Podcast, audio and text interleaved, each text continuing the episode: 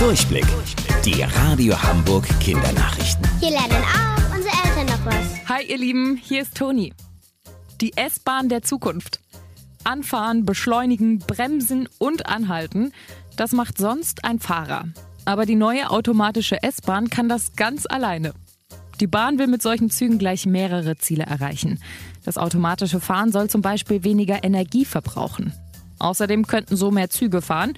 Die Bahn käme also häufiger, circa alle anderthalb Minuten. Diese Woche ist sie das erste Mal durch Hamburg gefahren.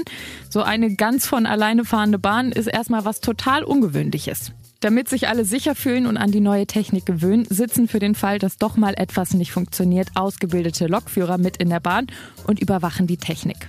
Bis solche Bahnen aber wirklich komplett alleine durch Hamburg fahren, dauert es noch. Forscher haben in Tarstedt, das ist in Schleswig-Holstein, Reste einer sehr alten Siedlung gefunden. Mehr als 800 verschiedene Gegenstände haben sie ausgebuddelt, zum Beispiel Keramikscherben, Steine, mit denen früher Getreide kleingerieben wurde oder auch ein Nagel aus einem Boot.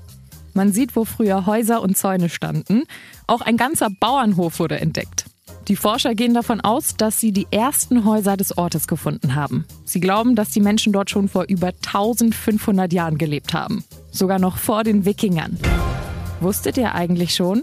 Angeberwissen. In Spanien gibt es ein Tomatenfest, bei dem sich tausende Menschen mit Tomaten bewerfen.